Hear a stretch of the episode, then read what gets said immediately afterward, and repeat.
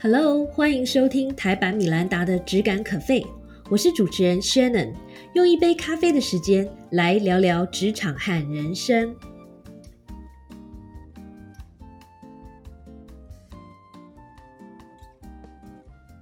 Hello，最近好吗？不知道你的工作顺不顺利呢？生活里面又有没有发生一些有趣的事情呢？呃，这个礼拜呢，因为刚好美国的手机方案到期，所以刚好趁着续约的机会，就换了一个新的手机。美国这边其实跟台湾一样，可以提供这个旧换新的一个选择，也就是说，你拿旧机去换的时候，可以折一点现金给你。然后它的规定是，你可以把旧手机带回去，然后两个礼拜之内呢，把旧的手机，就是像现在包装成这个样子，然后用 UPS 的方式。寄回你的系统业者就可以了。所以，当我拿着新手机回到家之后，其实就展开了一个很正常的一个流程，包括新手机要设定，然后旧手机的呃一些旧的资料要全部备份到新手机里面。最后一关就是把旧手机格式化。所以，当我进行完所有的设定跟备份，要把旧手机格式化的时候，忽然觉得挺感伤的。因为我在美国，不管是工作上的记录，或是呃生活上的一些可爱的小孩的照片啦、影片等等的，嗯，感觉这个手机是陪我很久的朋友。那按下格式化，就好像这个朋友喝了孟婆汤一样。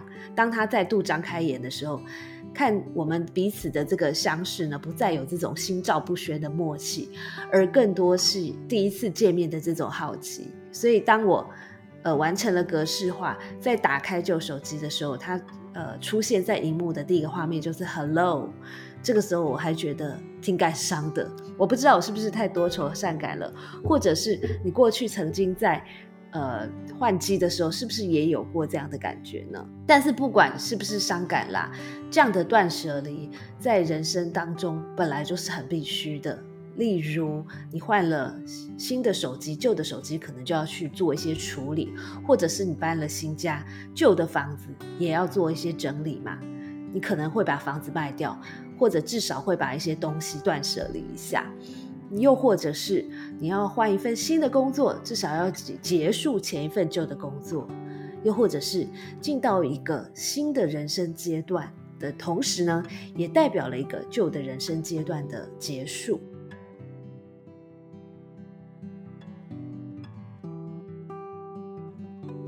所以，其实面对这种一个阶段的交替，当然心里都会有点不舍。可是，我们唯一能做的、最好的做法，也许应该是记住过去的，不管是旧手机、旧房子、旧生活等等的过去的东西，带给我们一些好的回忆或者好的学习，然后把这些美好的事物呢带到下一个阶段，并且呢带着感恩的心继续前进。这样子是不是比较好呢？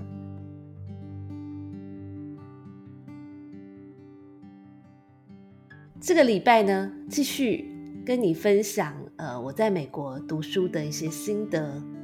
最近在美国读了很多杂志，因为当然原因很简单啦，因为在美国买这些，不管是 Harvard Business Review 或是一些原文的杂志，当然是比台湾便宜很多。然后我自己又是一个特别喜欢看纸本书。不太喜欢看数位版书籍的一个人，所以呃，当然趁着在美国待比较久，就拼命在读当地的一些东西。所以今天分享的这篇文章，同样是在 Harvard Business Review 里面读到的一篇文章。嗯，它的主题呢，就是你要怎么处理跟同事之间的冲突。那我想，不管是新阶段还是旧阶段啊，其实人和人之间的冲突本来就是经常存在于我们的不管是生活或者是工作当中，所以这篇文章应该是挺实用的。作者呢分享了七个方法，就是当你面对冲突，或是当你面对一些工作或生活上难搞的人的时候的一些策略。那第一个方法呢？呃，首先哦，就是我们自己的 mindset，我们自己的心态要有一个认知，就是我们的观点呢，其实只是芸芸观点中的其中一个。因为其实很多时候冲突的发生呢，最主要是来自于每个人都相信我的观点是比较好的，我的观点是对的。所以其实当我们碰到一些难搞的状况或是难搞的人的时候呢，其实第一个要做的事情哦，除了呃，当然不是先去跟对方吵架，或是先去跟对方争论。其实第一个是，呃，要想一下，你要自己问自己说，诶，我怎么知道我的观点一定是最好的呢？或者是说，我有没有可能其实是一个认知错误？或者是我有没有一些 assumption，就是呃，我有没有一些预设立场是我不知道的？但是这个预设立场其实会影响到我看很多事情的角度。所以第一个呢，就是要了解到你的观点并不是世界上唯一的真理。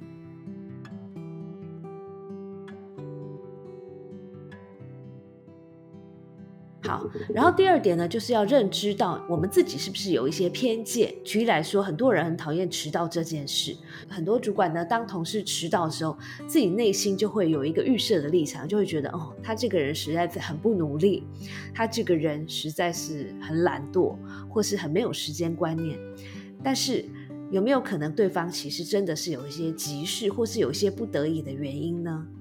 那有的时候呢，其实你先把这个偏见，先把这个预设立场拿掉之后，你更可以不带情绪的去做一些沟通。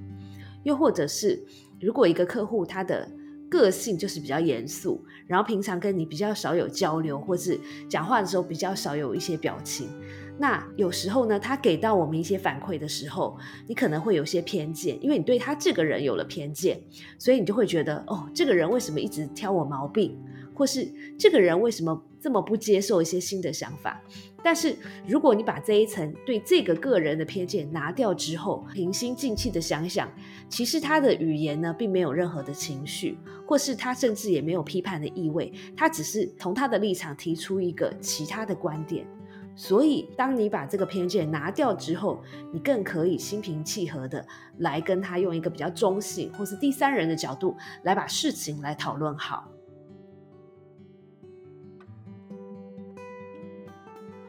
再来一个观点，其实你应该很熟悉，因为我在过去，呃，在这个质感阅读里面也分享过好几次。就是当你碰到一个难搞的人，或是说在跟你这个意见不同的人的时候呢，其实不要把对方当做敌人，而是要把对方当做一个你们共同解决问题的 partner。为什么呢？因为当你把对方当成敌人的时候，你们两个就好像在战争一样，非要争得一个你死我活不可。可是对于整体的呃公司整体的一个发展，一定是不好的。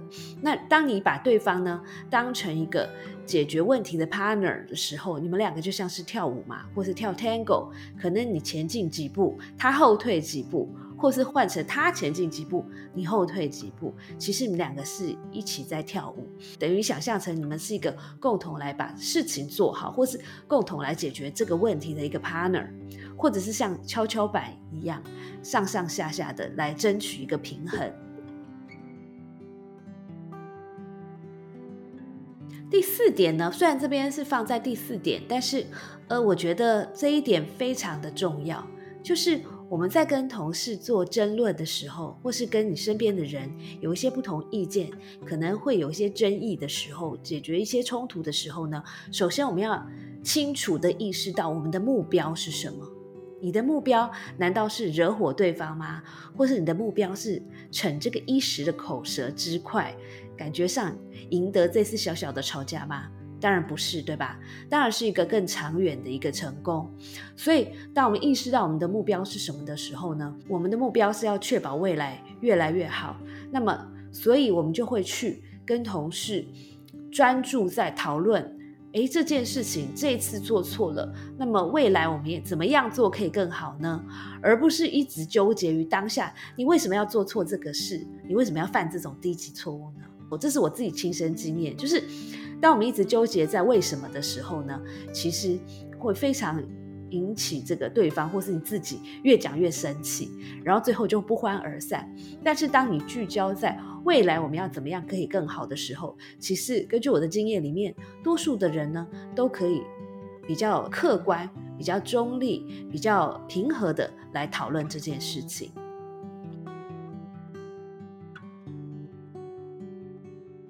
第五点，其实我想大家都同意，只是它是一个知易行难的事情。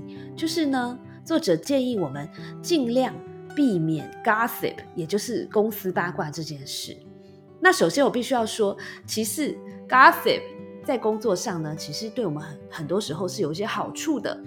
比如说，当你有些不满的情绪，你找一个人 gossip，然后你发现他对于同样一个人也有同样的看法的时候呢，你心里就会觉得对这个组织很有认同感，或是你会觉得啊，我不再是孤独的，原来这不是我的问题嘛，原来大家对于这个人都有这样的想法，所以你内心会立刻觉得比较好，而且呢，你在公司内部也会感觉嗯更有家的感觉吧。但是长期来讲，其实。经常 gossip 去八卦别人呢，其实长期来讲是非常容易伤害到我们自己的形象的。因为表面上你是 complain 这个人 A 不好，B 不好，C 不好，可是久而久之，大家就会觉得说，哎，你这个人怎么都在 complain？怎么你跟每个人接触，你都对他们很不满？或是怎么每一件事你做起来，你都觉得这么不顺利，而且你都觉得是别人的问题呢？所以很可能这个火呢。最后，最后会烧到自己。所以，针对 gossip，作者有两个建议。第一个建议呢，就是你要慎选跟你 gossip 的对象，至少他是你要可以信任的人。第二点就是说，还是尽量呢想一些别的宣泄管道，比如说你可以去运动，可以去散步，或者说你 gossip 对象可不可以不要是同事，可以是一些没有利害关系的人，比如说你的家人、你的朋友、你的同学等等的。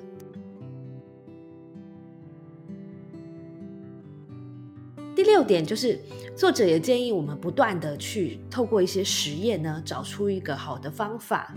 比如说，也许你给自己一个期限，也许你身边有一个难搞的同事，或是你觉得他是一个黑洞人，可是你又非要跟他接触不可，因为你必须要一起合作，那怎么办呢？也许你可以。呃，设定一个小方法，例如这个星期内呢，我都要完全 ignore，我要忽视他的一些情绪用语，只要 focus 再把事情做好就好了。那你这样实验一个礼拜看看，看看情况，或是你自己的心情会不会比较好？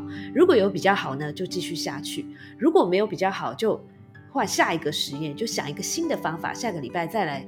实验一下，或者是呃，如果你的下属是一个忘东忘西的人，那也许你想到的一个方法可以是，哎，每天早上请他跟我过一下他的 to do list。你可以实验看看一两个礼拜，看看这个方法有没有用。如果有用，就可以继续下去。那么如果没有用呢？Again，再想一个别的方法。那至少带着这个实验的精神呢，不断的找一些好方法，至少是比较积极的。而且很多时候有尝试才有希望改善，不是吗？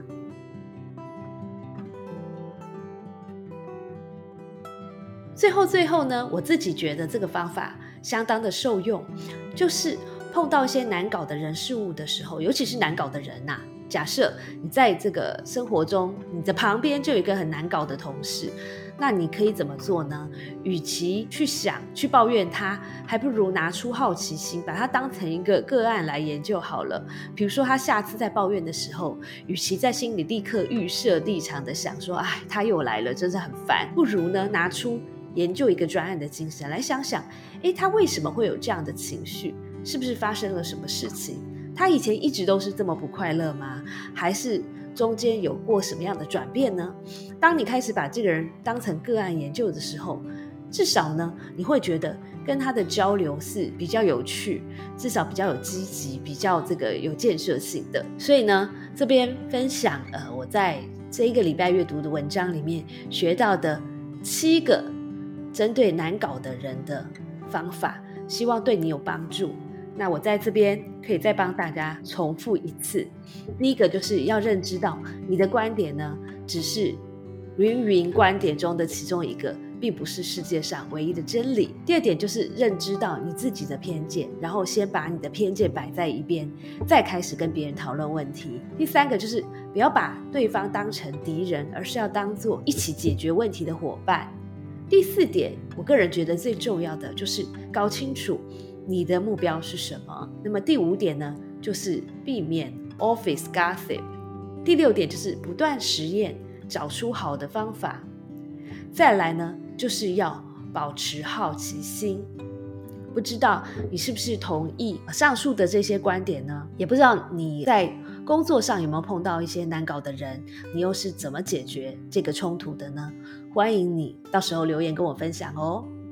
以上就是我这个礼拜的直感体悟和一些好的文章的分享，希望你喜欢。加油，You can do it！拜拜。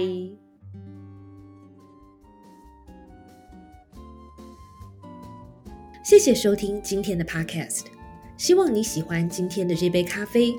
我们的节目名称是台版米兰达的质感可废，欢迎订阅我们的频道，分享你的想法，也可以追踪我的粉丝专业台版米兰达的创业笔记。我们下次见喽，拜拜。